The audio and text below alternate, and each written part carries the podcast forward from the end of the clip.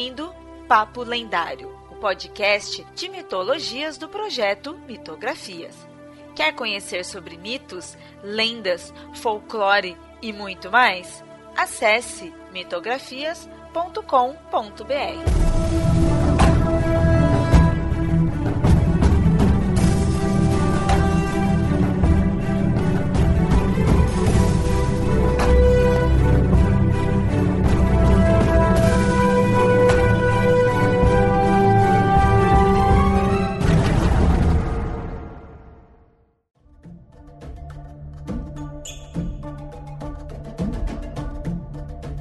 Muito bem, ouvinte. Hoje iremos revisitar um tema que já abordamos várias vezes aqui no podcast, mas que dessa vez temos um convidado que entende muito bem do assunto. Então, hoje falaremos de Joseph Campbell, uma figura que eu acho indispensável conhecer se você quer realmente estudar mitologia. E para isso, o convidado de hoje é o Tiago Alves. Então, muito obrigado, Tiago, por ter aceito o convite. E eu peço aí para que você se apresente para o ouvinte. Eu que agradeço, fico muito feliz de estar aqui hoje Papo Lendário, né? Já acompanho o podcast de vocês há algum tempo. Sempre que eu posso, eu escuto um trabalho incrível, assim, bem é rico para é, o estudo da mitologia, para a mitologia comparada, que é o, o campo de atuação do Campbell. E me apresentando rapidamente, né? Eu sou o Thiago Alves, eu sou licenciado em artes visuais, é, sou líder da Joseph Campbell Foundation Mythological Roundtable Grupo de Belo Horizonte. Sou coordenador de um projeto chamado Mitosfera, onde a gente desenvolve cursos é, da mitologia comparada, principalmente na perspectiva psicológica da mitologia. Né? Também sou pós-graduando em terapias corporais e artísticas em psicologia analítica, que é um diálogo muito intenso da obra do Campbell com a psicologia profunda, né, a psicologia do inconsciente, principalmente com a psicologia analítica do Carl Gustav Jung. A minha área é, artes visuais, eu trabalhei mais de 20 anos como diretor de cinema e de televisão. E desde 2015, apesar de eu conhecer o Campbell, de certa maneira, desde a minha adolescência, já ter ouvido falar, né, já não tinha consciência, mas já tinha visto um pouquinho do, do Poderito. Mas em 2015, é, por conta de um, de um curso de roteiro que eu fiz, né, o Campbell ele acaba é, sendo muito associado à questão do cinema e do roteiro, eu acabei é, sendo apresentado novamente para a obra do campo para o Herói de Mil Faces, e me encantei e comecei a fazer um estudo, uma pesquisa independente, profunda, assim, intensa sobre a obra do Campbell. Em 2018, eu me associei à Joseph Campbell Foundation me tornei o líder da Roundtable Grupo de Belo Horizonte. Desde então, eu venho é, com, com esse estudo profundo. No ano passado, é, junto com o professor Flávio Leal, da Universidade Federal de São João del Rei, do curso de filosofia, a gente criou o primeiro grupo de pesquisa no CNPq dedicado a estudar a obra do Campbell, pela obra do Campbell, né? O Campbell, ele é um autor muito citado na academia, a gente em várias, em várias áreas, né, várias é, disciplinas diferentes é, vão se referenciar à obra do Campbell, mas ele é muito pouco estudado na profundidade da obra dele. Então a gente desenvolveu esse projeto, esse grupo de pesquisa, com o intuito de uma produção acadêmica também. Então é mais ou menos por aí que eu tenho me concentrado assim nos últimos anos, primeiramente como um pesquisador independente, fazendo parte da Joseph Camp Foundation, e depois com esse projeto, é, apesar de eu não ter nenhuma associação é, institucional com a, com a, Universidade Federal São João do Rei, eu coordeno junto com o professor Flávio, que é professor da filosofia, esse projeto. E é um tema que eu gosto muito e que me fascina e que eu tenho dedicado é, os últimos anos da minha vida a estudar mitologia e tendo Campbell como um dos autores principais, assim, para essa perspectiva. É legal. Foi interessante você ter falado sua relação com o audiovisual, quando eu fui te convidar, que aí eu entrei nas suas redes sociais, tudo para conhecer melhor, que aí eu vi também, me chamou a atenção, né? E é interessante isso daí, porque eu acho que realmente o pessoal que vai estudar audiovisual vai ser bem comum de uma hora ou outra chegar próximo, no mínimo, né? Se aproximar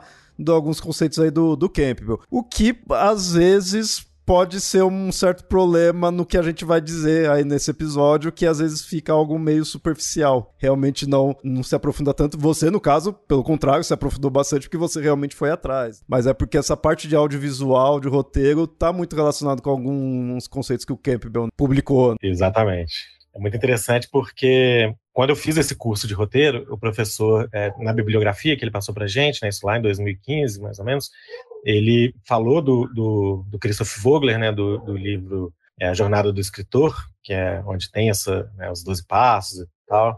E ele falou que era inspirado na obra do Campbell e citava também na bibliografia a obra do Campbell. Eu falei, então por que, que eu vou ler o cara que criou uma obra inspirada na outra? Vou ler a original. Já vai da fonte. é, na fonte. E aí quando eu li, eu falei, ué, espera aí, isso aqui não tem nada a ver com, com roteiro, não. O negócio é muito mais profundo, é muito Sim. além do que, Exatamente. do que o povo tá imaginando aí. E aí foi um mergulho mesmo, assim, eu revi o poder do mito e aí tipo, foi quase uma explosão é, na minha cabeça, né? Bom, mas é claro, a gente já falou várias vezes aí do Campbell em inúmeros episódios, né? Já meio que apresentou, mas como muitas vezes está vindo gente nova aí, o, o podcast aí tem muitos episódios, é legal dar uma apresentada quem que é o Joseph Campbell, né? Pelo menos para a pessoa se situar. Maravilha, vou tentar ser, ser breve. Normalmente, é, inclusive, um do, uma das palestras que eu fiz esse ano, né, um, um evento gratuito que, que eu faço pela Round Table, né, pela Mitológica Round Table, foi falar da vida e obra do Campo. Né? Foram três horas de, de uma masterclass contando a, obra, a vida e a obra dele, porque é uma figura fascinante, né? Tentando resumir, né, o Campbell ele é considerado por muitos, inclusive no tem um livro, um livro da Oxford, né, um compêndio de mitologia da Oxford, que fala que o Campbell é o mitólogo mais importante do século XX dos Estados Unidos, né? o mitólogo estadunidense mais importante do século XX. Sem dúvida nenhuma, o Campbell é uma figura é, chave central assim, para os estudos da mitologia comparada é, no século XX. Né? E eu costumo dizer que ele foi um homem do século XX. Ele nasceu em 1904 e morreu em 1987. Então ele teve toda a vida dele circunscrita nesse século tão fundamental assim, para o desenvolvimento da humanidade, onde muitas coisas é, se organizaram de uma maneira nova, né? grandes guerras, é, é, sistemas econômicos se estabeleceram, outros ruíram o homem chegou na Lua, né? Então ele viveu dentro desse desse século, estudando toda essa cultura, essa essa estrutura narrativa que os mitos nos trazem. E o Campbell ele ele morava em Nova York, né? ele nasceu em Nova York, filho de uma família católica irlandesa. Então ele tem esse background, né? essa base ali com duas é, estruturas mitológicas é, bem distintas, mas muito ricas, né? A judaico-cristã, né? a, a católica ali com todo é, ritualística, com todas aquelas narrativas dogmáticas, religiosas. Ele chegou a ser coroinha, inclusive. É, e, por outro lado, a cultura celta irlandesa, muito, muito potente, muito forte. Mesmo nos Estados Unidos, ela era muito rica, né? Então, o Campbell nasce né, numa família que tem essa, essas duas estruturas, e quando ele tinha 10 anos de idade, o pai dele leva ele para ver uma apresentação do Wild Bill. Era um circo itinerante que trazia encenações do Velho Oeste e tinha uma quantidade de indígenas é, norte-americanos que é, acompanhavam essa, essas apresentações do circo do Wild Bill. E o Campbell ficou lá é, fascinado, vendo aquela, aquele contraste de um povo que tinha uma cultura, um investimento, aparatos, né, uma, uma estética, uma, uma aparência muito diferente daquela população urbana nova-iorquina do início do século XX, né? E ele fala que a partir desse episódio é quando a vida dele na mitologia começa. E aí ele é, cresce estudando bastante a, a, a mitologia indígena norte-americana. Com 13 anos ele já tinha lido é, toda a sessão infantil da biblioteca perto da casa dele, começou a ler os livros dos antropólogos, dos etnólogos.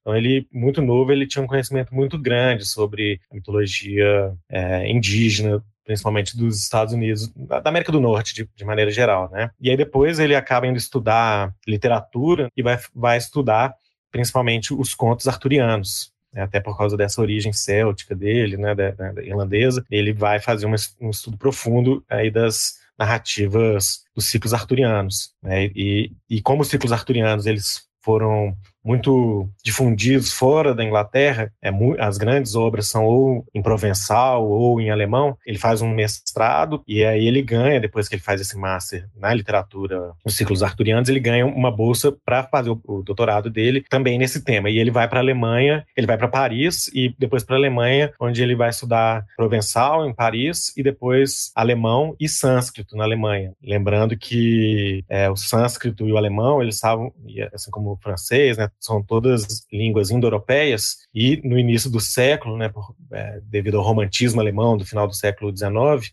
início do século XX, é, tinha essa, esse interesse muito grande pelo sânscrito. E com isso ele acaba também conhecendo a mitologia hindu também, por exemplo. Ele acaba também tendo contato com toda a vanguarda artística que, que acontecia na Europa, né? Tanto da literatura quanto das artes plásticas, né? O século XX, como eu falei, foi um século muito é, intenso, onde teve uma transformação muito grande, muito rápida das coisas, né? Então toda a vanguarda artística, né? A arte moderna que surgiu ali, ele se encanta por isso e pela literatura, principalmente do James Joyce, né, que escreveu Ulisses, escreveu Finnegan's Wake. E quando ele volta para os Estados Unidos, ele desiste de fazer o, o, o, doutorado dele, porque a cabeça dele deu uma chacoalhada lá na, na, Europa, né? Foi uma vivência muito intensa esses dois anos que ele ficou lá. E ele volta para os Estados Unidos justamente em 1929, quando tem a, a, quebra da bolsa de Nova York. E aí ele fica sem grana. Era um cara que, apesar de ser é, nessa época ele já falava oito idiomas, é, tinha lido os grandes autores, era uma pessoa muito intelectualizada, né? Um, um erudito mesmo, com 25 anos ele já tinha é, essa carga, né, essa bagagem, mas ele também era uma pessoa muito do fazer, né? Ele tinha uma banda de jazz, ele corria na faculdade, ele surfava. É uma figura muito interessante porque ele traz esse lado acadêmico, mas também traz esse lado da experiência da vida, né? E aí ele acaba indo morar em Woodstock, antes de Woodstock virar Woodstock dos hippies, né? Bem antes, mas ela já era uma, um lugar de uma comunidade artística, já eram pessoas que tinham, de certa maneira, uma outra perspectiva de vida. E ele fica lá com a irmã dele, que era uma escultora, é, durante cinco anos. E durante esse período, ele tem uma rotina diária de oito horas por dia de leitura. Ele acaba tendo essa complementação desse estudo dele nesses cinco anos que ele fala: ah, não tem nada para eu fazer, não tem, não estou conseguindo emprego, tem um dinheirinho aqui de quando eu tocava, tocava numa banda de jazz, né? De vez em quando faço um bico ou outro, vou ficar lendo. E aí ele lê, lê, lê, lê, e aí vira uma enciclopédia. O Campbell era realmente uma enciclopédia. Ele chega a fazer uma viagem de carro, né, bem estilo beatnik, assim, também, né, aquelas viagens de cruzar os Estados Unidos né, de costa a costa. E aí ele acaba, depois desse período, né, ele, por fim, ele consegue um emprego na Sarah Lawrence College, que é uma universidade é, para mulheres, exclusivamente para mulheres no início da carreira é, dele. Depois acaba virando uma universidade mista, né, um college, e o Campbell vai dar aula lá. Para ele foi muito bom ele dar aula nessa universidade, porque tinha um currículo mais é, livre, tinha uma grade curricular mais articulada, assim, não, tinha aquela rigidez das academias mais tradicionais. Ele dava aula de literatura, mas dentro da, da, literatura ele cria a cadeira de mitologia comparada e começa a dar cursos de mitologia comparada ali dentro. E aí, a partir daí, ele começa a desenvolver mais essa persona, essa profissão dele como mitólogo, né? Ele fica a vida dele, dele inteiro dando aula nessa universidade, ele aposenta nela, né, depois de 35, 38 anos dando aula, e nesse período ele começa então a carreira dele como acadêmico. Primeiro ele começa a escrever alguns artigos, alguns textos para obras de outros autores, né. No, no mesmo período, assim, né, cerca de 1943, mais ou menos, o Campbell começa a ser convidado para escrever e começa a escrever um livro também, junto com, com um amigo dele, que era escritor. Eles escrevem um livro que chama Skeleton Key to Finnegan's Wake. E, além disso, ele escreve uma introdução para uma obra da Maud Oak, que era uma artista plástica que teve contato com um pajé navarro, que mostra para ela um ritual lá que eles faziam e ela pinta esse ritual e o Campbell vai escrever sobre esse ritual com esse conhecimento que ele tinha sobre mitologia indígena. Ele vai escrever também comentário de uma edição completa dos contos de fadas dos irmãos Green. Então ele começa a vida dele de escritor. Até que ele é convidado em 1944 por causa do livro do Finnegan's Wake que ele escreve, né, o Skeleton Key, que é, seria uma chave mestra para entender todo o simbolismo que existe na obra do James Joyce, né, esse livro Finnegan's Wake, e ele é convidado, então, intermediado pelo amigo dele, pelo Rondo, que era o cara que escreve com ele esse livro, para produzir um livro sobre mitologia para uma editora chamada Simon Shooter. E aí o Campbell vai, faz uma reunião com eles, e a partir dessa reunião, dessa proposição de escrever um livro sobre mitologia, eles queriam que ele escrevesse um, uma espécie de é, livro de ouro da mitologia do, do, Thomas Buffin, né, que é aquele livro super famoso, né, todo mundo é, tem, e ele até brinca, assim, fala assim, eu não, não, chegaria perto disso nem com uma vara de três metros de comprimento. e ele fala assim, eu não quero escrever um livro sobre as fofocas do Olimpo, eu quero escrever um livro que ajude as pessoas a entender o, o simbolismo da mitologia. E aí é, tem muitas idas e vindas, é só a história é, desse primeiro livro que ele escreve, daria um episódio aqui para a gente conversar, mas acaba que esse livro é o Herói de Mil né? Então é a primeira é, grande obra do Campbell e a mais famosa, né? E aí, a partir daí, ele começa uma, uma vida de, e escreve uma vasta literatura. Eu acho interessante isso daí dele ter começado uh, pela curiosidade à cultura indígena ali, porque seria muito fácil você começar a, a, gostar de mitologia e estudar isso indo para os gregos, que é o mais clássico, é conhecido. O dele, já que a mitologia comparada ao que ele mais contribuiu, né? É interessante ver que ele realmente já começou por povos que era ali próximo, por ser nos Estados Unidos, mas que é muito distante do que você vê mais popularmente como mitologia. Você pensar que normalmente você pensa em mitologia, o pessoal pensa em mitologia grega. Mas não, ele foi para a cultura indígena, melhor ainda para uma questão de mitologia comparada, se for parar para ver, né? Porque também não foi outros povos europeus ali, que também seria mais fácil fazer uma mitologia, uma questão comparada de gregos, romanos e até celtas, assim, que é tudo ali europeu, né? E, e até com a origem indo-europeia. Mas não, ele já começou num ponto bem distante. Isso é bem interessante. Exatamente, e ele, e ele comenta isso, né, que quando ele começa a se aprofundar, então, né, primeiro, exatamente por uma curiosidade, né, ele vê é, nessa mesma época, o pai dele leva ele também é, no Museu de História Natural de Nova York. Ele vê, ele se encanta muito pela galeria dos povos inuits, né, dos povos esquimós. E então ele fica muito fascinado realmente por essa cultura mais indígena, né, mais é, primeva, né, mais primordial e até hoje, né, muito relegada assim, né, nos estudos clássicos da mitologia, né? E que tem histórias incríveis e fascinantes. E ele, nesses estudos, ainda adolescente, né, ele começa a perceber como alguns motivos que aconteciam né, nas narrativas é, é, mitológicas indígenas dos Estados Unidos, norte-americanas, né, na verdade, ele identificava alguns elementos também no cristianismo, né, que era no catolicismo, que era a base dele, é, em algumas lendas celtas. Depois, quando ele vai fazer esse estudo do rei Arthur, ele identifica vários motivos ali. Então, ele começa a despertar para para a mitologia comparada realmente e sem dúvida por causa dessa desse interesse primordial dele pelas culturas indígenas norte-americanas.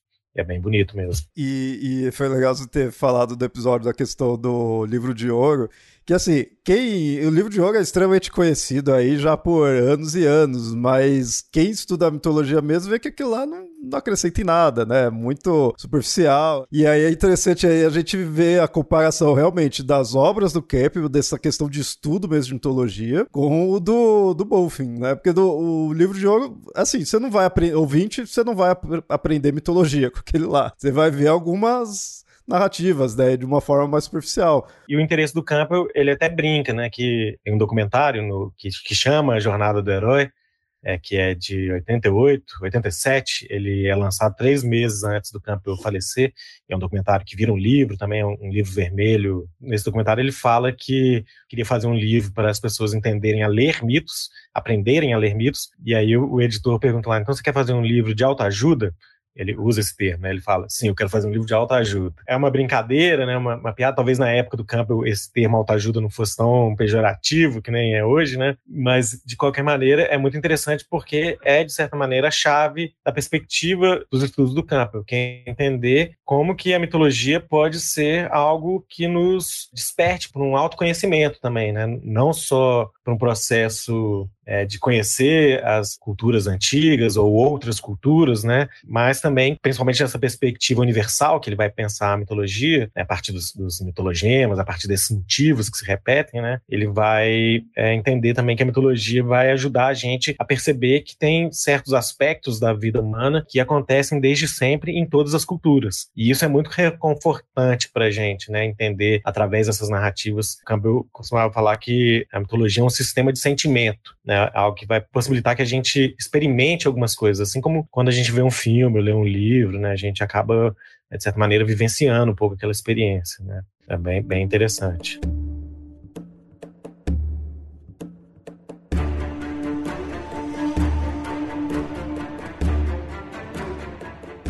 E aí a gente chega na obra mais popular dele, que é do Herói de Mil Faces, né? Que aí traz a, a, o que é conhecido como Jornada do Herói, né? O monomito, assim. E aí eu já vejo as questões do que realmente... do que as pessoas conhecem e, né, de forma mais superficial e do que ele propõe. Mesmo sendo o livro mais popular dele, quando você pesquisa sobre jornada do herói, é como você tinha dito no começo, você encontra a questão do, do que o Christopher Vogler trouxe. Né, que é baseado, né, mas aquela questão definida em 12 passos, tudo que serve muito como roteirização para o audiovisual, né, e, e assim, tem-se as críticas para a questão de audiovisual, mas eu imagino que para o audiovisual em si serve, ok, né, é uma sistematização, só que ele está distante do que o Campbell quis trazer. Então, mesmo no livro mais popular, e assim, é, é, esse foi um dos motivos aqui desse episódio, porque eu lembro que eu sempre vi isso daí de como parecia que as pessoas não leram o Herói de Mil Faces, e muitas vezes a pessoa realmente não leu porque não é da curiosidade dela, mas por de repente ver na internet, ver falando de audiovisual e aí acaba vendo isso daí. E o Campbell é muito mais profundo que isso, e o próprio livro, o Herói de Mil Faces, já é mais profundo que isso. E aí quando tive uma. Eu assisti uma palestra sua, eu vi que você também citou algo assim, né? De que pô, o Cape é muito mais do que o Mil Faces, muito mais do que o pessoal conhece. E eu vi, pô, realmente, então eu não tô sozinho pensando nisso, né? Então, vamos mostrar o Capable além disso daí. Mas só o próprio Herói de Mil Faces já é além do que o pessoal realmente conhece, eu vejo, do que é mais popular mesmo, sabe? Porque eu vejo, quando você pega o livro em si, você já vê que vai muito além de só ficar dividindo em passos. Na verdade, ele nem divide realmente, né? Ele mais vai situando. É, é bem interessante mesmo. Assim, eu, eu particularmente, é, sempre costumo sugerir as pessoas a não começarem a ler Campbell pelo Herói de Mil Faces que primeiro foi o primeiro livro dele, né? Então é, a teoria dele desenvolveu muito, né? Ele, ele escreve em 1949, é quando é publicado, é, quando é lançado a primeira edição, e ele vai escrever, ele morre escrevendo em 1987. Todo o estudo dele, apesar de ser um estudo bem, quando você conhece a obra toda do Campbell, você vê que é, a essência da teoria dele está toda ali no Herói de Faces, mas ele ainda vai organizar muitas coisas e muitas das teorias é, principais dele, ele só vai articular é, nos quatro livros que ele vai escrever depois, que é a tetralogia As Máscaras de Deus. No Máscara de Deus que ele vai organizar realmente um escopo teórico, assim, da mitologia comparada.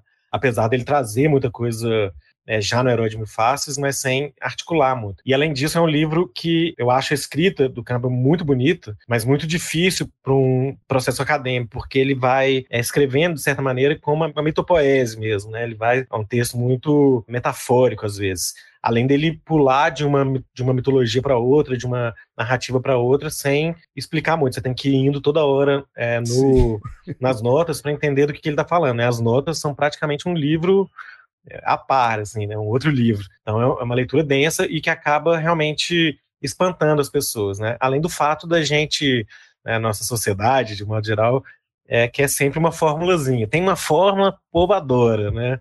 É, e teve uma época, né, o Campbell já. Eu vou contar um pouquinho de como surge essa ideia do, do Vogler, né? É, é, muito interessante porque os últimos anos, por causa do marketing digital, né, da história, da questão toda do storytelling, né, que eu é também acho uma grande bobagem falar, não, storytelling. Storytelling nada mais é do que contar histórias, narrativas, né? Então, isso é o que a gente faz desde sempre e vai continuar fazendo, porque faz parte da natureza humana contar história para a gente entender o mundo, se comunicar. Né? Então, é uma bobagem isso, mas enfim, a, né, o marketing é, incorporou isso e junto incorporou a jornada do herói, né? Uhum. É, os 12 passos da jornada do herói.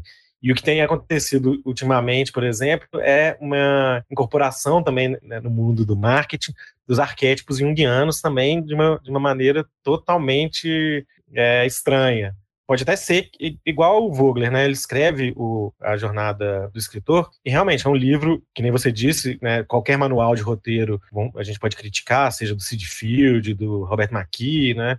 né que são outros grandes é, escritores de roteiro. Cada um vai ter um modelo. No fim das contas, todos eles são amplificações da poética do Aristóteles, né?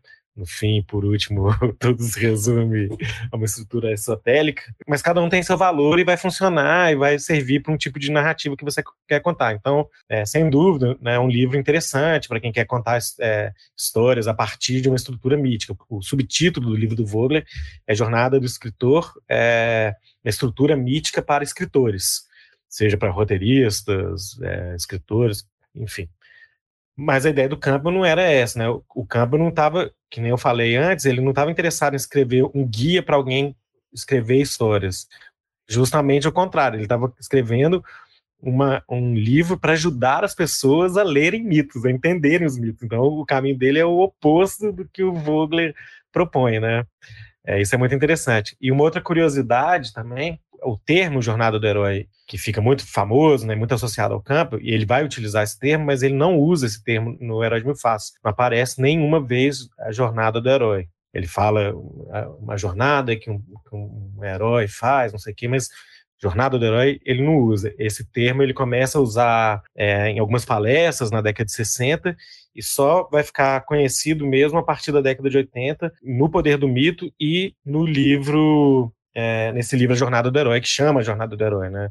Hero's Journey, que o nome é porque é uma brincadeira da própria trajetória do Campbell com uma trajetória do herói, documentário biográfico e ao mesmo tempo teórico, né, que vai falar das teorias dele a partir da biografia dele. Eu acho que é importante é, mostrar isso daí, da, da, questão do Campbell, das obras dele em si, porque eu vejo, que nem, quando eu falei, né, muitas vezes a pessoa não conhece muito bem, aí ouve de, dos 12 passos, tudo relaciona diretamente ao Campbell. Já chegou num nível de muitas vezes criticar-se essa ideia dos 12 passos, no sentido, ah, isso, na, na ideia de que ah, isso daí tá deixando engessado uma narrativa, né? Ah, então quer dizer que eu vou escrever algo, eu tenho que seguir isso daí, eu não posso fazer de outra forma, e outros formatos, não sei o quê. E isso é uma crítica, ok, pode até ser válida ali, mas isso não tá relacionado ao Campbell. O Campbell ele não trouxe isso daí, eu fico meio com receio, como nós gostamos de mitologia, a gente também gosta de divulgar a mitologia, quer que as pessoas conheçam mais tudo. E eu fico pensando que negócio, putz, muitas vezes a pessoa nem vai atrás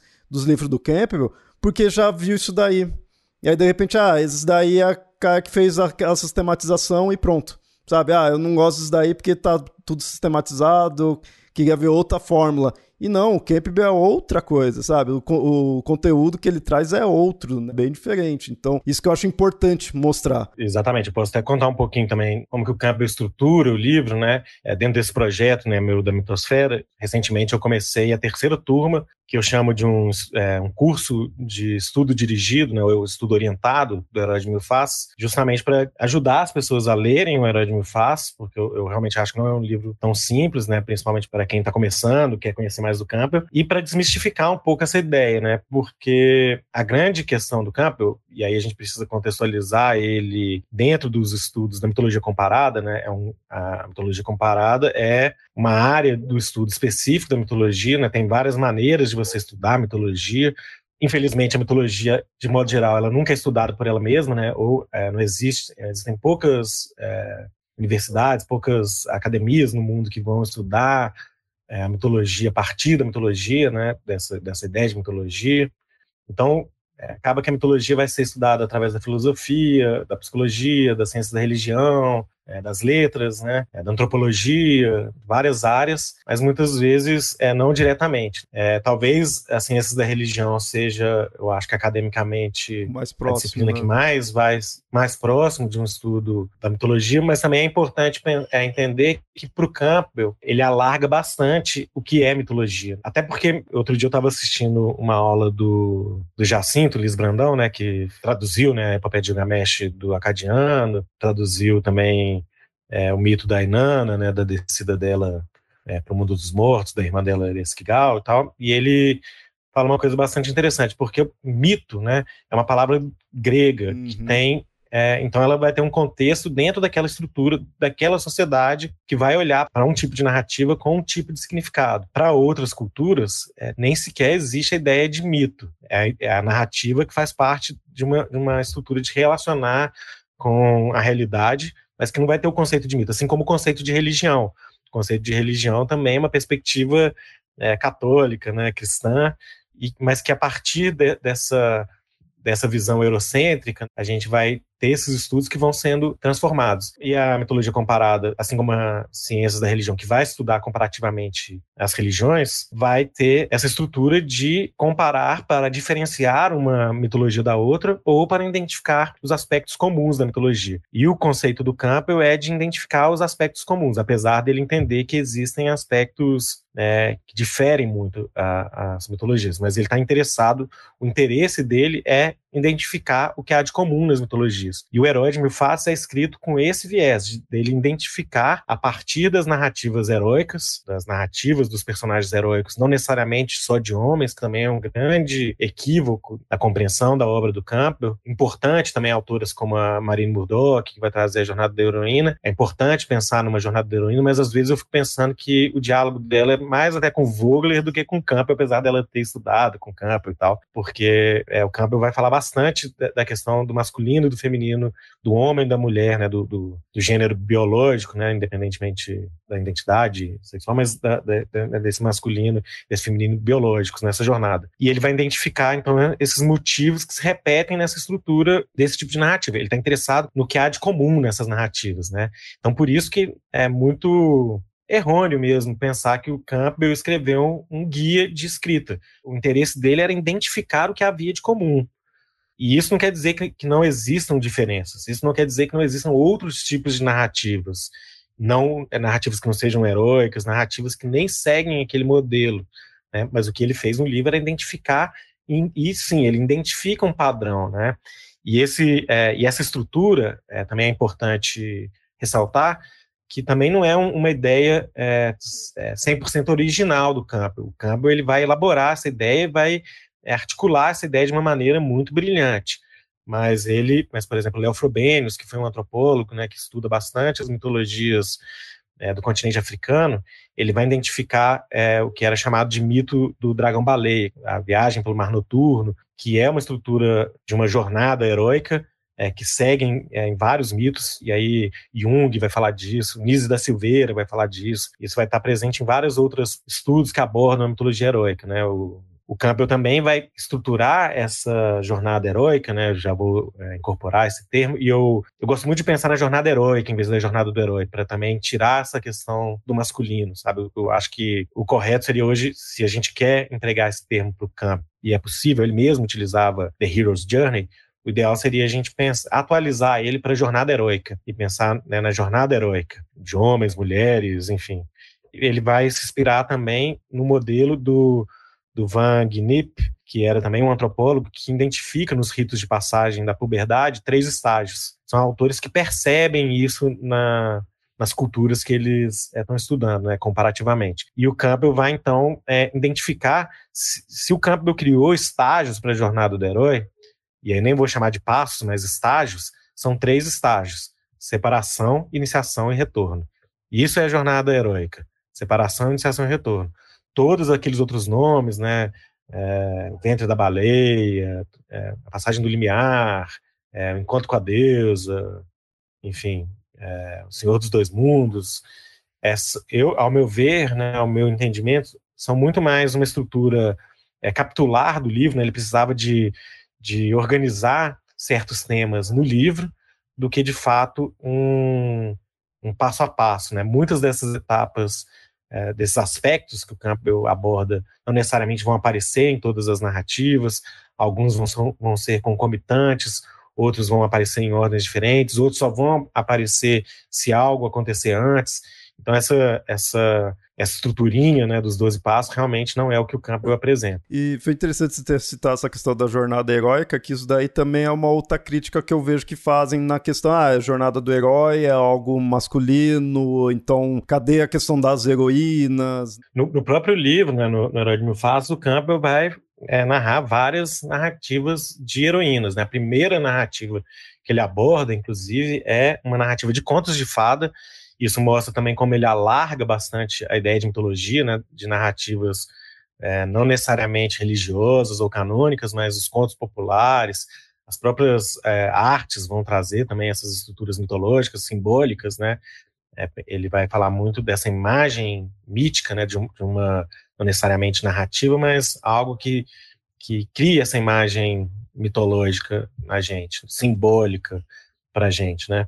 E ele vai começar então com o conto da, da princesa e da bola de ouro, por exemplo. Um outro conto também muito importante que ele vai usar muito, várias narrativas femininas, mas ele vai usar também a história da psique, né, que, que, que vai passar ali por todas as etapas. Mas é claro que, e ele mesmo vai comentar isso, ele vai falar primeiro porque de fato é, infelizmente, apesar de terem inúmeras e fantásticas narrativas de heroínas né, na, na, história da humanidade, nós vivemos, infelizmente, essas estruturas patriarcais que acabam valorizando, de fato, narrativas masculinas, né, infelizmente. É, a gente tem toda essa discussão na, na cultura pop contemporânea, né, como é, é, é, uma questão, e por isso que eu acho que é muito importante escritoras como a Marine Murdoch, apesar de eu concordar 100% com você que tem uma incompreensão do que, que o Campbell propõe. E só para concluir, é, o Campbell, ele, dentro da perspectiva que ele vai abordar da, da mitologia, a gente também pode falar um pouco mais sobre isso, ele vai fazer um recorte da mitologia comparada por um viés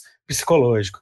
São teorias mais é, contemporâneas que vão surgir a partir né, da, da, psicologia profunda, do Freud, do Jung, né, do Adler também, mas principalmente do Freud do Jung, e mais é, apropriadamente a partir do Jung. O Jung também vai discutir bastante sobre essa questão arquetípica do herói, né, a, a divergência dele com, com Freud é, vai surgir num livro que ele vai falar, inclusive, de, desse arquétipo heróico. Dentro dessa estrutura, de, dessa visão psicológica, arquetípica, a gente vai ter um, uma associação de certos é, princípios psíquicos, né, de certas atitudes psíquicas com uma imagem é, de um homem e com a imagem da mulher, né, com o princípio masculino com o princípio feminino. Então, de certa maneira, a jornada heróica para o Campbell, e aí é uma grande confusão que muitas vezes as pessoas que não querem escutar, né, ou querem se, se aprofundar no tema, eu também não estou falando que o Campbell está acima de qualquer crítica, nada disso, né? É importante, inclusive, a gente é, ter a coragem de, de, criticar os grandes autores, né, da gente rever as obras deles. E acho que é bom, por isso que é bom conhecer mesmo, para poder criticar nos pontos realmente que é daquele autor, né? Exatamente, porque senão você vai é, criticar uma percepção às vezes super, superficial, equivocada, mas é importante aprofundar. É muito interessante que, por exemplo, na versão, na terceira edição do Herói de Mil Faces, que foi é, a edição que a gente tem no Brasil, é, da Cultrix, né, aquela azulzinha, né, que foi lançada em 1989, ela é a segunda edição, que, que é uma edição de 1968, se eu não me engano, que o Campbell chega a fazer uma revisão. Nos Estados Unidos, é, a Joseph Campbell Foundation lançou a, uma terceira edição, em 2004 e depois foi reeditado em 2008, mas em 2004 foi uma, uma edição comemorativa que tem um prefácio da Clarissa Piccola, Esther, né? não, não, sei se eu pronunciei o nome dela certo, mas é a autora da Mulheres que Correm com Lobo, que é uma, uma autora que vai dialogar com as narrativas contos populares, as narrativas mitológicas, a partir de uma perspectiva da psicologia analítica junguiana, com foco nos personagens, nas narrativas femininas. E ela vai escrever o prefácio do livro do Campbell, né? Mas, de fato, ele vai falar que a jornada heróica é uma jornada desse princípio masculino é, tentando se reconciliar com o princípio feminino. Né? Dentro da, dessa perspectiva psicológica, a gente tem sempre uma, uma ideia de unidade, né? Da, né? Dessa, dessa integração, né? só para, sem aprofundar muito nas teorias junguianas, porque seriam mais um episódio a par da, falando da mitologia, mas é só para o ouvinte ter uma ideia, né, pensar na ideia do yin yang, né, aquele, essa ideia de uma unidade onde o próprio Platão também vai falar de um que no, no princípio o ser humano era uma unidade que não tinha diferença de sexo, né, o próprio mito abraânico, judaico-cristão, né, do paraíso, né, essa percepção né, do homem e mulher, eram, então várias mitologias vão falar desse andrógeno universal, né? Então, dentro dessa perspectiva, é, sim, a, a jornada heróica, independentemente de ser um protagonista do gênero masculino ou do gênero feminino, do gênero biológico, né? Um homem ou uma mulher, é um princípio masculino, é uma jornada masculina é, em busca de uma de um reencontro com o feminino. E para o Campbell, dentro dessa perspectiva arquetípica, psicológica, é, é como se o feminino ele tivesse fora da temporalidade, né? Ele fosse uma estrutura é, pensando que, é, simbolicamente, né, a mulher é quem dá a luz, é quem dá a vida, é a partir da mulher que todos nós nascemos, sejamos homens ou mulheres, né? Claro, tem a participação do homem, mas é a mulher que gera, é, gesta e dá a luz a uma nova vida. E essa imagem dessa grande doadora, dessa grande criadora de vida, vai é, se refletir na ideia de uma, de uma grande mãe, da deusa mãe, da mãe terra, e vai ser justamente essa mãe terra, uma contraparte é, universal dessa mãe é, pessoal nossa, que vai nos é, receber na morte, né? O, no, no, sepultamento e tal. Então, é, nessa ideia, a ação temporal, né, a atitude que vai ser progressiva dentro da cronologia, dentro do tempo cronos, falando numa ideia mitológica, e não no tempo aion, né, no tempo cíclico, vai ser uma atitude masculina, progressiva, que vai se reconciliar com essa atitude que é atemporal feminina. Então, é, essa leitura, e, e às vezes também o Campbell, ele, por ser um homem do século XX, como eu falei é, lá no início, ele não vai ter um cuidado muito grande com a semântica, de como ele organiza isso, né? Então, às vezes, é difícil compreender mesmo e parece que ele está falando que não importa uma narrativa feminina. E não é isso que ele está falando. Ele está falando que dentro da estrutura da narrativa heróica, a mulher é a totalidade, é um símbolo da totalidade da qual o personagem heróico precisa ser integrado, precisa é, ser. Não vou saber é, escolher uma palavra agora, mas é, de certa maneira parece que, ele, que o homem conquista a mulher, mas não é uma conquista, é uma integração. Reconciliar com essa ideia feminina. E isso acaba tendo uma grande confusão nessa, nessa interpretação, porque as pessoas não estão interpretando simbolicamente as narrativas do herói, como Campbell propõe. Né?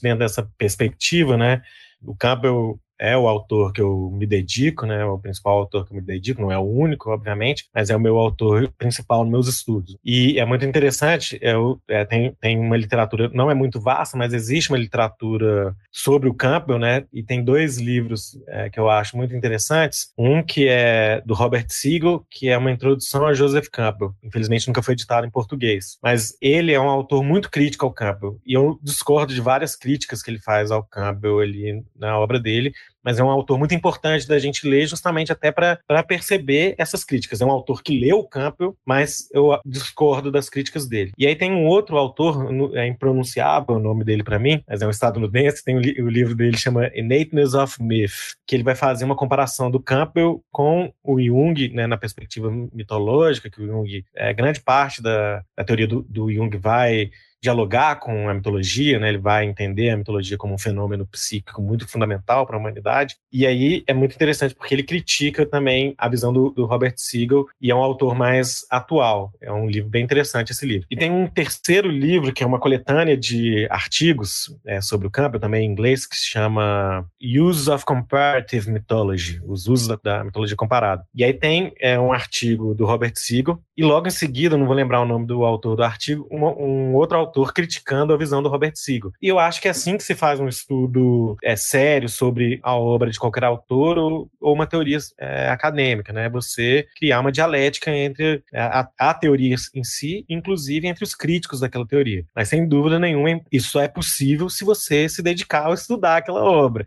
mesmo que seja para criticá-la e para refutá-la, né? Você só consegue refutar alguma coisa que você conhece. É, eu mesmo fiquei curioso aí para ver. Acho legal ir atrás desses que você citou, que ali sim é alguém que estudou, ali se aprofundou na obra, então eu sei que aquilo lá vai realmente conversar com a obra do Campbell. Sim, e é aquilo também que eu falei, né? É, o estudo da mitologia, né, seja comparada ou qualquer abordagem da mitologia, a mitologia é um, uma temática que tem várias formas de você abordar ela e de, de olhar para ela, né? E com isso também você vai ter é, muitas teorias e muitas divergências também e formas diferentes de olhar para a mitologia, né? Por exemplo, na história da ciência da religião, no início dela, quando ela surge lá no século XIX, né, meados do século XIX, como uma disciplina, é, tinham ideias de que o estudo da mitologia comparada foi muito impregnado pelo darwinismo social, né? As teorias do Darwin são muito boas é, biologicamente falando, mas é, nas ciências humanas já, a gente já não pode pensar tão linearmente assim, né? É até perigoso, né? Exatamente, é muito perigoso porque você vai criar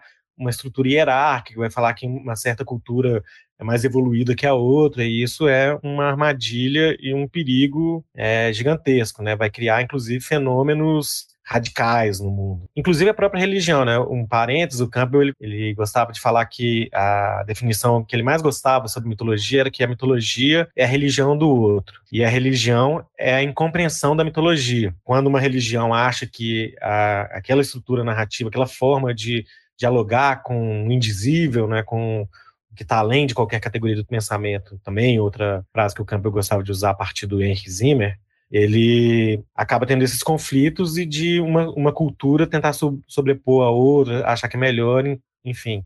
Abordar a mitologia vão ter várias temáticas. Ah, e, e só para concluir, então, da, da ciência da religião, vai ter um outro momento que os teóricos vão pôr de lado essas teorias mais é, do darwinismo social, que impregnou ah, os estudos da religião e da mitologia comparada, consequentemente, vão pensar mais na questão fenomenológica, né, estudar a mitologia a partir do fenômeno, e aí, a partir, principalmente a partir da escola de Chicago, com Joaquim Vac, um professor lá, inclusive foi ele que levou o Michel Eliade, que é outro mitólogo muito importante, para dar aula na, na escola de Chicago, em ciências da religião, ele, eles começam a pensar numa abordagem mais é, dupla, né? Que ela vai, a mitologia vai ter tanto um fenômeno histórico, é, um desenvolvimento no sentido não evolutivo e hierárquico ou qualitativo, né? Que uma coisa é melhor do, do que a outra, mas um desenvolvimento cronológico, né? Assim, as coisas vão acontecer e vão. A gente tem lá o paleolítico, o neolítico, as primeiras é,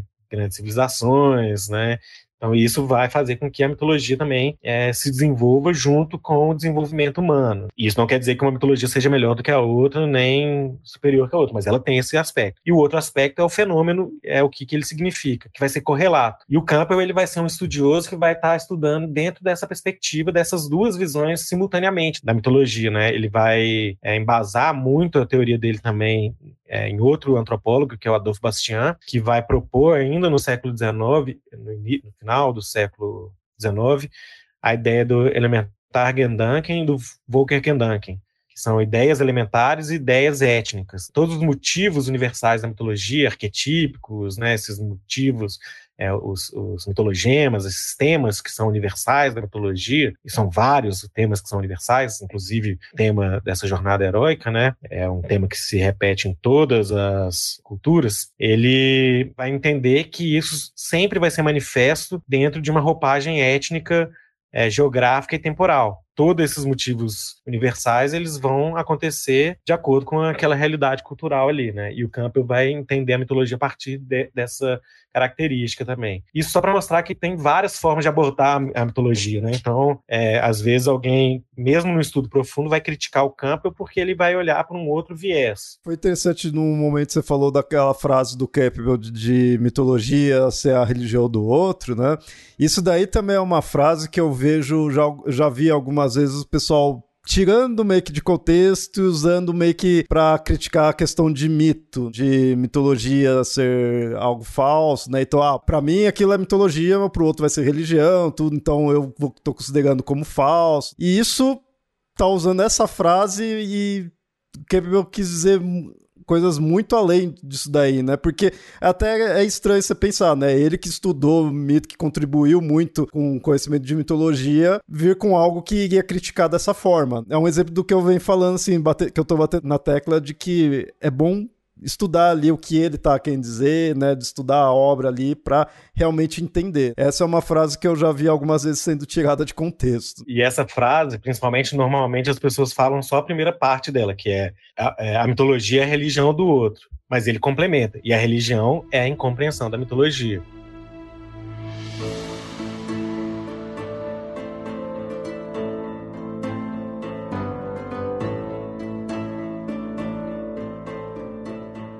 Bom, é legal também falar de outras obras dele, além do Herói de Mil Faces, né? E, assim, você dizer quais que você indica. Mas aí, pessoal, o pessoal conhece mais o Herói de Mil Faces, mas quais outras obras e, e até dizer se tem em português ou não, né? Porque eu imagino que algumas ainda não tenham vindo para cá. É, existe, então, a Joseph Campbell Foundation, né? Que é essa fundação que é responsável por é, manter a obra do Campbell, divulgar a obra do Campbell.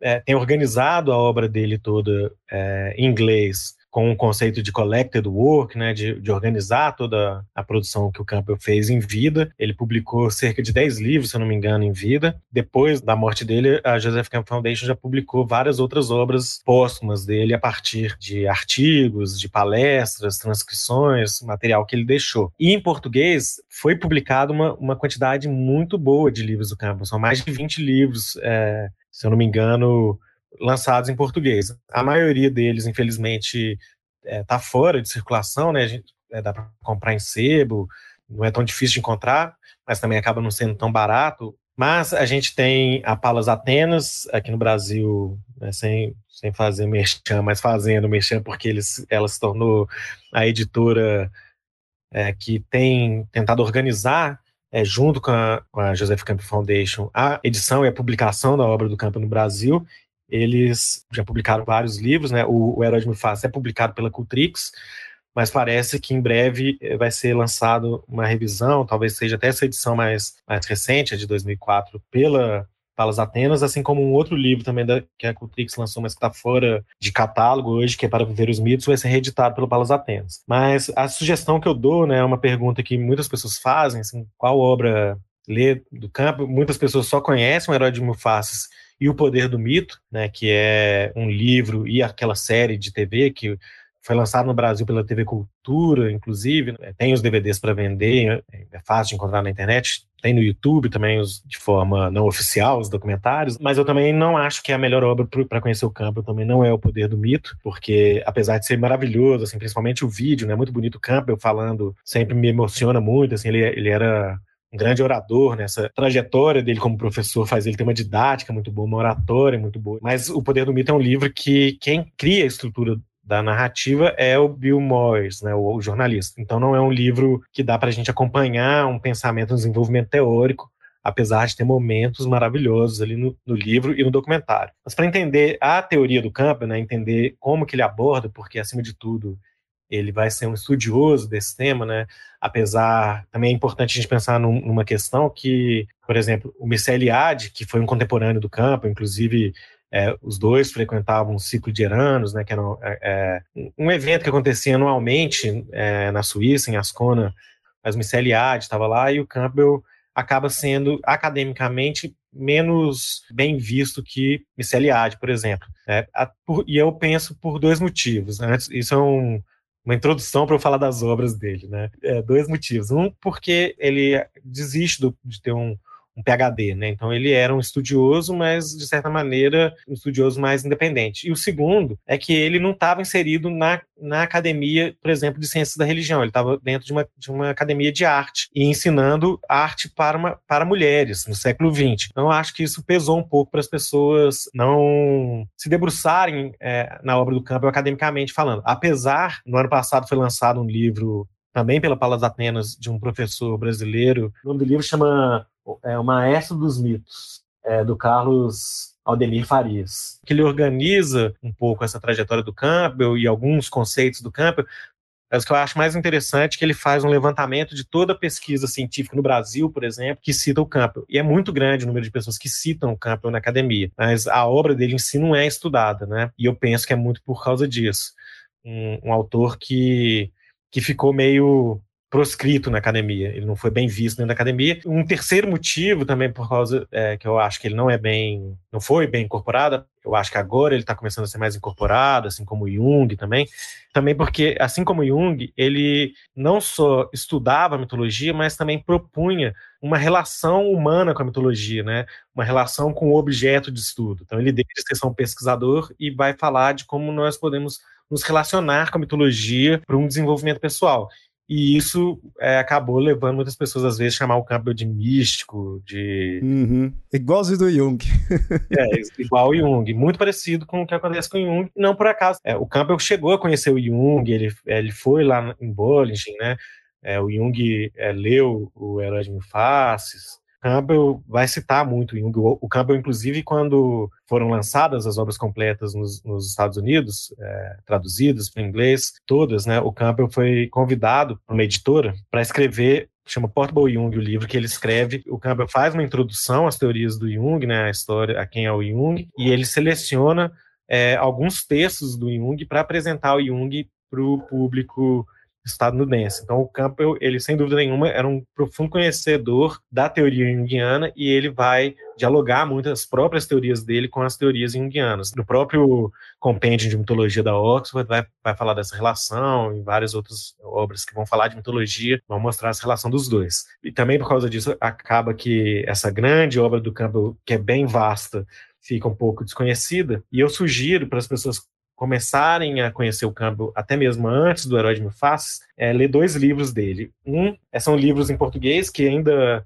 estão em circulação. Um é da Cultrix também, que chama As Transformações do Mito através do Tempo. Ele não é um livro muito bem escrito, porque ele foi a transcrição, é, não, não, não foi um livro que o Campbell escreveu, ele foi uma transcrição de uma série de aulas que ele deu no fim da vida dele, que virou também um documentário, é uma série documental que chamava também As Transformações do Mito através do Tempo, nunca foi lançado no Brasil, e depois, mais tarde, fizeram uma reedição desse documentário conhecido como Mitos. São três é, séries de cinco episódios, de 50 minutos cada um, então são 15 é, episódios do Campbell dando aula sobre o desenvolvimento é, histórico, cronológico das mitologias no mundo. É maravilhoso, assim, é um, é, o, o livro é mal escrito porque foi, é, eu acho mal mal feita a transcrição. Inclusive, é, eles erram o nome do Levi Bru. Eu pensei que era um erro da edição brasileira, da Cultrix, mas eu fui ver a edição estadunidense, é um erro da transcrição do áudio.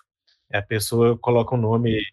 Então, é, foi mal. É, é, um livro que precisa ser revisto, assim, ser ser editado, porque é um livro muito importante, porque vai mostrar esse desenvolvimento histórico do mito e é, da mitologia, que é basicamente um resumo do que foi a grande obra do Campbell, que são as Máscaras de Deus, os quatro volumes da Máscara de Deus, que ele vai fazer essa abordagem é, histórica da mitologia, né? E o outro livro, para introduzir na obra do Campbell, as pessoas até confundem também, porque foi traduzido em português para Mito e Transformação, da editora Ágora. A editora Ágora é a mesma editora que, que publicou também o Joseph Campbell, A Jornada do Herói, que é um livro documentário, assim, não é também escrito pelo Campbell, mas tem muita entrevista com ele. E o nome original desse livro em inglês chama Pathway to Bliss. Né? Bliss era um termo que o Campbell usava muito, né? que é Follow Your Bliss, foi traduzido num consenso é, em português para siga sua bem-aventurança, né? Mas também é um termo, é um conceito que cabe muito mais coisa do que uma tradução simples. Mas é um livro que é, um, é bem interessante, é um livro póstumo, mas ele traz é um compilado de várias palestras dele também, então é uma introdução é, interessante, mas ela tem também algumas questões que é, é bom a pessoa ficar atenta, mas é, serve para uma introdução, onde vai apresentar várias teorias do Campbell que são fundamentais na obra dele. Por exemplo, o Campbell vai falar que a mitologia é, ela tem quatro funções. Né? Uma mitologia funcional, né? uma mitologia viva, uma mitologia para fazer sentido para uma sociedade, ela precisa cumprir quatro funções, né? Uma, uma função mítica, uma função é, cosmológica, uma função sociológica e uma função psicológica. Entender essa, essa perspectiva do campo dessas quatro funções é muito importante para entender a teoria dele. E ele vai falar também nesse livro é, sobre a jornada do herói, ele vai fazer uma releitura, ele vai usar o termo jornada do herói é, nesse livro, né?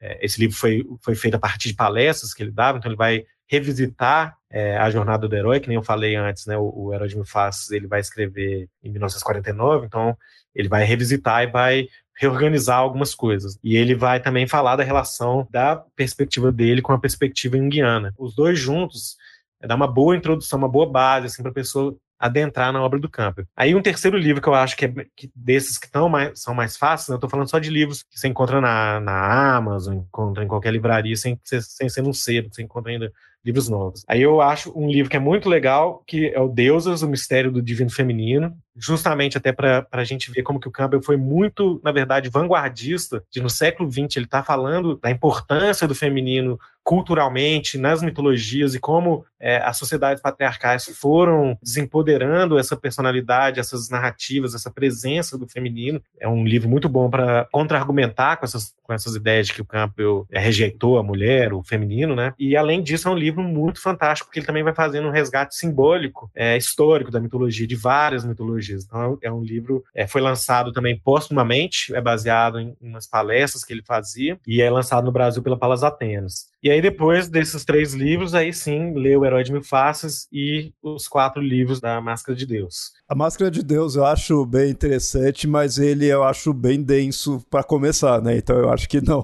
compensaria, né? Que aqueles lá, além de ser já quatro, né, tudo, o, o, que, eu, que eu li eu achei bem denso. Então talvez realmente esses outros é melhor começar. Esses outros eu não tinha lido mesmo, né? Eu conhecia. Isso que é interessante. Eu, por pesquisar já mais sobre o Campbell e mitologia, a questão das quatro funções eu já conhecia, mas é algo que você não vê tantas vezes pessoal falando, porque por não estar tá no Herói de Mil Faces, por estar tá em outra obra, então acaba não ficando tão conhecido popularmente, e é algo que eu acho que é muito importante isso daí. Dois conceitos que são muito é, importantes na obra do Campbell, até para entender melhor o Herói de Mil Faces. Um, essa estrutura das quatro funções da mitologia. O outro, essa perspectiva da universalidade dos mitos, né, porque você vai entender essa perspectiva arquetípica da mitologia, né, e dentro dessa perspectiva da universalidade do mito, é o conceito do Bastian. Assim, o Campbell, praticamente em todos os livros dele, em todas as palestras que ele dá, ele vai falar falar do Adolfo Bastian e do Elementar Gendanken e do Volker Gendanken. Eu costumo é, usar a metáfora de uma moeda, assim, né? a gente pensar na mitologia como se fosse uma moeda, que de um lado vai ser, dentro da perspectiva do Campbell, é, essa ideia arquetípica, né? essa ideia, esse motivo é, universal, quase que manifestação simbólica através da nossa biologia, que é a mesma no mundo inteiro, e desde quando o Homo sapiens surgiu, a gente tem a mesma biologia, né, de certa maneira, de modo geral, e a partir daí a gente vai ter uma estrutura é, psíquica é, que ela é, é, derivada da nossa biologia, mas ela é o nosso psiquismo, né, nessa, nessa estrutura psíquica mesmo da nossa da mente humana, que vai simbolizar algumas, alguns aspectos dessa, dessa nossa relação com a nossa trajetória de vida, né, com o nosso desenvolvimento de vida e com o mundo natural, por exemplo, através desses motivos universais. Então, isso é um aspecto da mitologia. E o outro aspecto é essa manifestação em cada cultura. Né? Cada cultura vai apreender esses símbolos de acordo com esses aspectos culturais. Isso são algumas das teorias do campo. Eu, eu, eu cheguei a dar um curso, eu mudei o nome dele agora, agora eu estou chamando de Mitologia Comparada, Introdução às Teorias do Joseph Campbell. Na primeira vez que eu fiz esse curso, eu chamava de Além da Jornada do Herói, justamente para as pessoas entenderem que existem o herói de mil faces, a perspectiva arquetípico da jornada heróica é a primeira é, teoria do Campbell. Depois ele vai desenvolver várias outras. Claro que, de certa maneira, tudo que o Campbell vai desenvolver depois, teoricamente, já está ali no, no Herói de Mil mas não organizado com esse escopo teórico, né, sistematizado. Inclusive, é difícil, às vezes, encontrar, é, entender essas teorias, porque não, o Campbell não escreve verbete, né? Então, você vai entendendo e vai construindo ali dentro da obra dele. E são pouquíssimos mesmo no mundo estudiosos e, e obras que vão dedicar a estudar a obra do Campbell para conseguir organizar essa, é, esses conceitos teóricos. Hoje, inclusive, dentro desse grupo de pesquisa que, que eu participo, né, que eu coordeno na Universidade Federal, nossa ideia é trazer o campo mais perto da academia, criando artigos científicos para a gente identificar e ter uma visão mais crítica nessa perspectiva de uma crítica científica, né? Não, tô, não é criticar a obra do campo, né? Mas fazer uma análise crítica da obra do campo e, e, decodificar, entender e organizar ela criticamente, né? Aproveitando, então, fala dessa questão que você tem, né? Levado aí para a questão acadêmica, mas isso está relacionado com a Joseph Campbell Foundation? Como que é essa questão? O que, que é, né? Em geral, a, a Joseph Campbell Foundation? A gente conversou anteriormente, mas agora é legal trazer para o ouvinte. Anteriormente eu achava mais que era só um grupo que estaria uh, publicando, né, fazendo a questão da, de organizar as obras, tudo, e acho que muita gente pode ver dessa forma, mas é, eu achei interessante quando eu vi que é mais do que isso, né? Ela também tem vários locais, vários países, né? Você fa acaba fazendo parte disso. É legal mostrar para o ouvinte o que, que, de fato é. Joseph Campbell Foundation né, foi uma fundação que foi criada é, nos Estados Unidos depois da morte do Campbell. É, o Campbell se relacionava com um grupo de pessoas é, estudiosos, né? Fica muito famoso por causa do poder do mito, né? Ele, a gente não falou aqui, mas ele é, influencia muito, de fato, o George Lucas. E aí só uma coisa que vale a pena a gente falar antes de eu falar da Joseph Campbell Foundation. Muita gente acha, inclusive, que ele foi consultor ali do George Lucas. Ele vai ver os filmes só depois que os filmes, os três filmes estavam prontos, né? Então em 85, só que ele vai assistir os filmes, ele tinha 30 anos que ele não ia no cinema, né? O George Lucas é, lê os livros do Campbell e utiliza e, e se inspira na obra do Campbell para escrever o Guerra nas Estrelas. Mas antes disso, por exemplo, o próprio Kubrick é, deu de presente para o Arthur C. Clarke é, o Herói de Mil Faces, quando o Arthur C. Clarke estava escrevendo o 2001, por exemplo. Então, já tinha, né, o Campbell ele vai influenciar autores e criadores não como um, um, guia de roteiro, mas como uma literatura fascinante, simbólica, que vai ajudar as pessoas a entender o, o simbolismo das coisas. Mas voltando para a Joseph Campbell Foundation, então ele tinha uma preocupação de preservar o legado do Campbell, né? tanto o legado editorial quanto o conteúdo que ele deixa. Ele deixa uma quantidade muito grande de áudios das palestras que ele fez, é, vídeos, é, muito material escrito, uma biblioteca é, gigantesca com os livros dele né, com, com as marginálias. O Campbell falava que, a, que ele, a yoga que ele praticava era sublinhar livros, né? Então ele, é, os livros dele, eu fico imaginando a riqueza que deve ser você ler um livro que era do Campbell com as anotações, com as notas, com os destaques que ele dava nas passagens que, que interessava ele e lembrando que ele era um devorador de livros, né? O surgimento da, da Joseph Campbell Foundation é para preservar esse legado e publicar obras, é, continuar a publicar as obras que o Campbell não chegou a realizar e, e apresentar para o público outras né, é, transcrições, obras inéditas, enfim. E quem quiser fazer parte da Joseph Campbell Foundation de uma maneira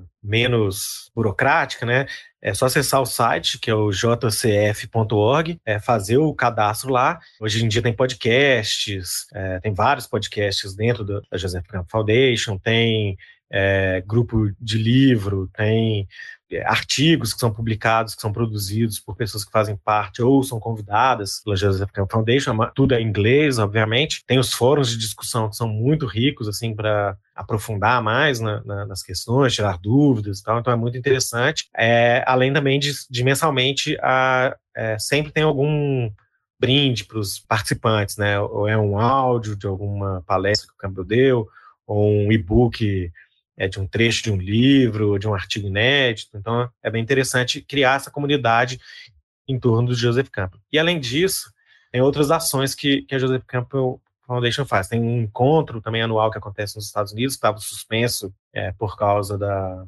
da pandemia, né? Não sei se já voltou. Eu acho que, eu acho que esse ano já já está programado para ter de novo. E é, um outro projeto que eles desenvolvem que eu acho que é o mais interessante é que são as mitológicas roundtables, né?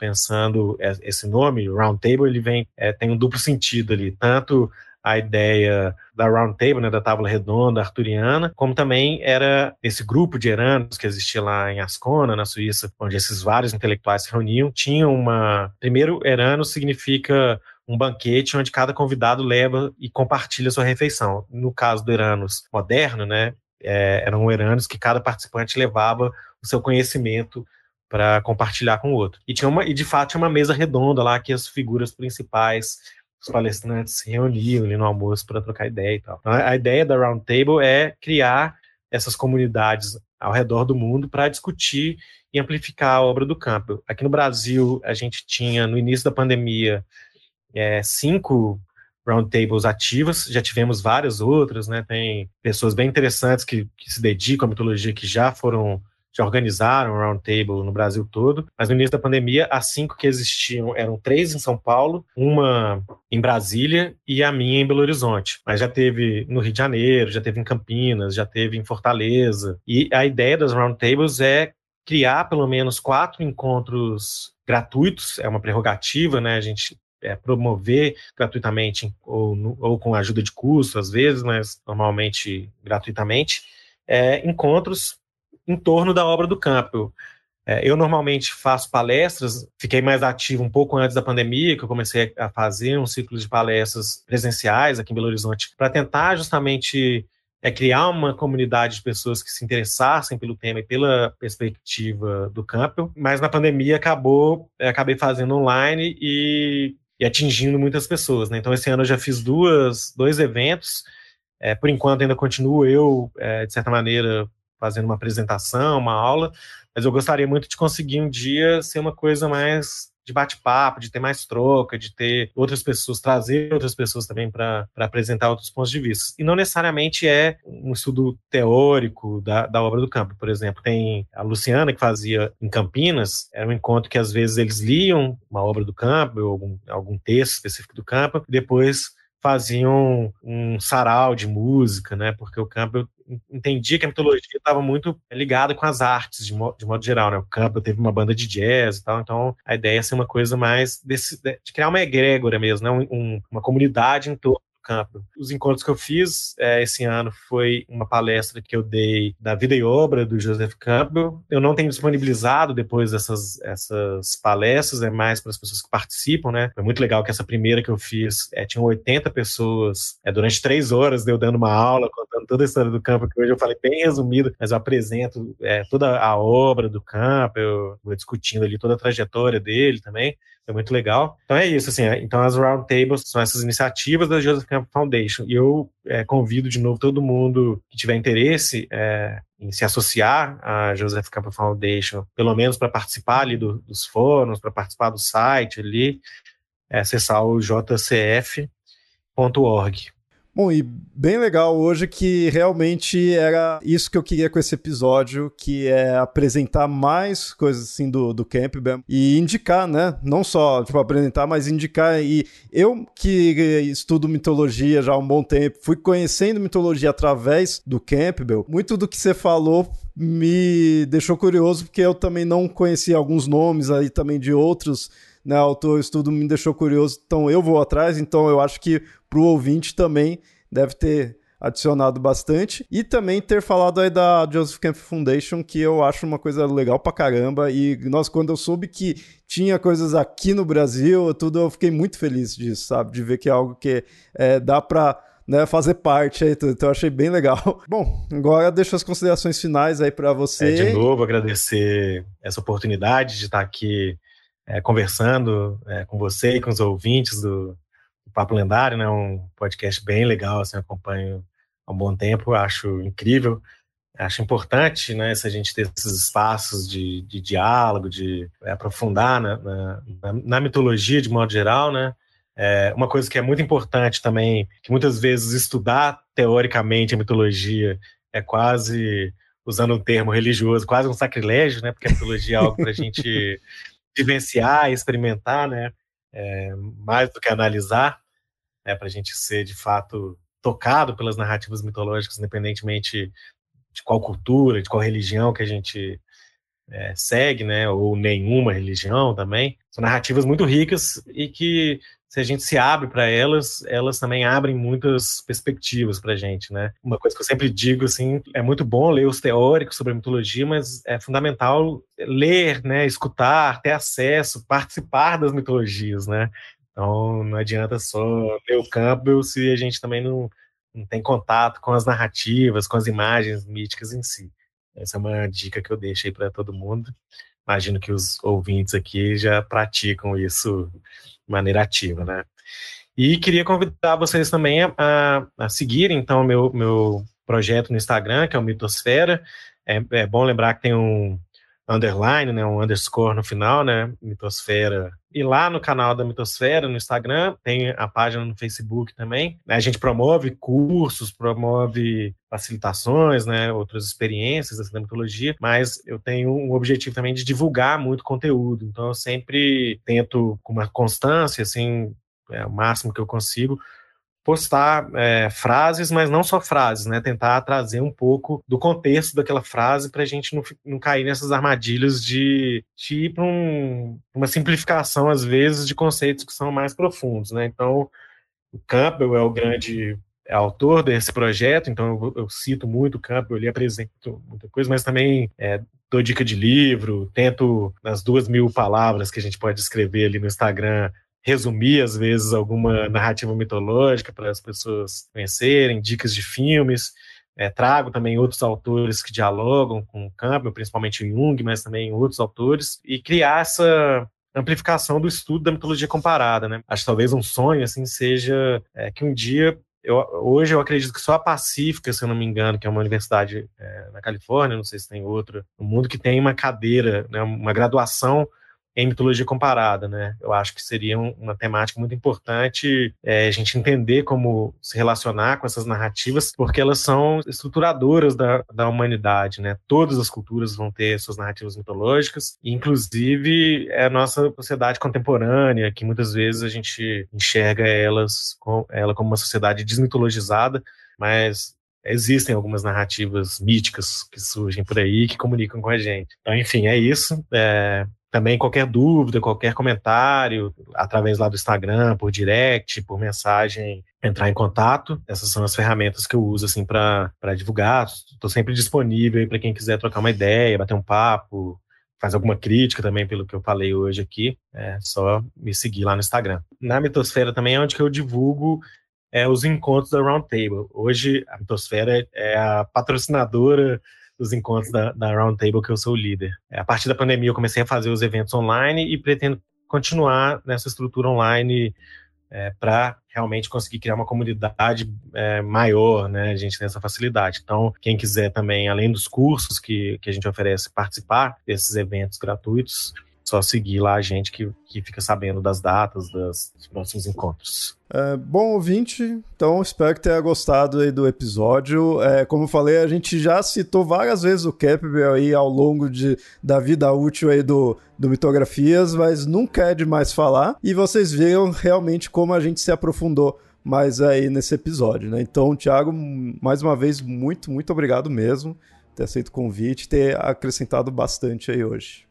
Eu que agradeço mais uma vez, obrigado também a todos os ouvintes. É, e espero que a gente se encontre de novo em breve aí para bater mais papos sobre mitologia, sobre o campo. Com certeza.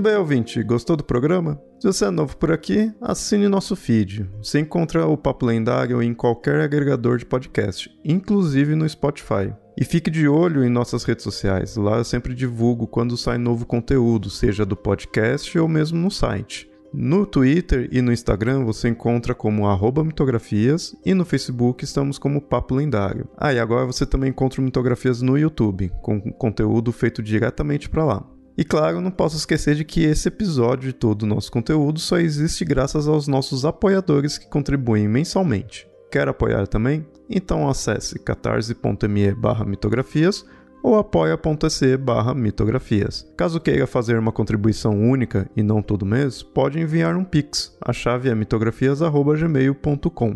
Obrigado por ouvir esse episódio e nos vemos no próximo. Até mais.